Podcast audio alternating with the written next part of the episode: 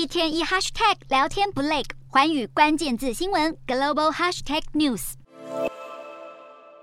正值台湾地方九合一大选举办之际，十一月二十四日，中国新疆乌鲁木齐发生民宅火灾。因为严格的清零风控防疫政策，官方公布有十人死亡，而网络传言实际死亡人数超过四十人。新疆当地政府把责任推给居民自救力差，引起中国各地民众强烈的不满。十一月二十六日当天，上海居民及学生自发悼念火灾遇难者的活动，随后演变成抗议集会。这样的情势逐渐蔓延至全国各地，北京、湖南、四川等地也上演程度不同的示威行动，引起外界关注及热议。今天的国际新闻评论要来谈谈新疆封控酿多人死伤，中国各地也爆发各种声援及抗争的行动，就连习近平的母校清华大学也出现聚集抗议身影。这是中国内部在一九八九年六四学运之后难得一见群众自发性的公民示威，会不会持续发酵，带来政治影响，让让人担。心的是，中共又会如何因应及压制呢？这波自发性的抗议潮，就是因为中国长期采取动态清零的防疫路线，地方落实中央风控指令的做法，早已埋下中国社会反弹的因子。今年以来，中国各地屡屡传出严格风控措施，引发各种争议事件。九月中旬时，贵阳转运染疫民众发生交通事故，导致二十多人死亡，以及十一月初因为防疫要求导致无法及时救治是煤气中毒的三岁孩童，这些事件在网络上已被舆论抨击。一直到十一月中下旬，中国社会的不满情绪已从网络舆论反弹升级到维权抗争行动。今年十一月中旬，富士康郑州厂因为疫情升温，许多员工以徒步返乡的方式逃离封城。当时就秀出地方政府与民众对峙的紧张气氛。一直到近日，富士康郑州厂传出工人维权抗争，抗议人士不满高压风控及。薪资权益问题与防暴警察、防疫人员发生的冲突。无独有偶，在新疆乌鲁木齐民宅火灾之前，河南、安徽也发生工厂大火，导致近四十多人死伤的惨状。一直到上海民众这次的悼念活动，串联各地的抗议潮，有着全国性社会运动发酵的意味。在中共独裁统治下的中国社会，虽然政府压制社会言论自由空间，但也无法完全清零社会不满的情绪，尤其是严格风控。所引发的社会反弹早已成了不稳定的不定时炸弹，而这次新疆乌鲁木齐火灾事件就是引爆后续抗争的燃点。值得留意的是，因为不满政府推卸防疫失当的责任，中国各地大学院校的抗议潮看似一发不可收拾。整体形势不同以往，不但有向全国性蔓延的态势，跟过去社会抗争活动也有不同，不是局限在单一阶级群体及地区的层次。除此之外，这波抗议潮不单只是是要悼念不幸的火灾受难者，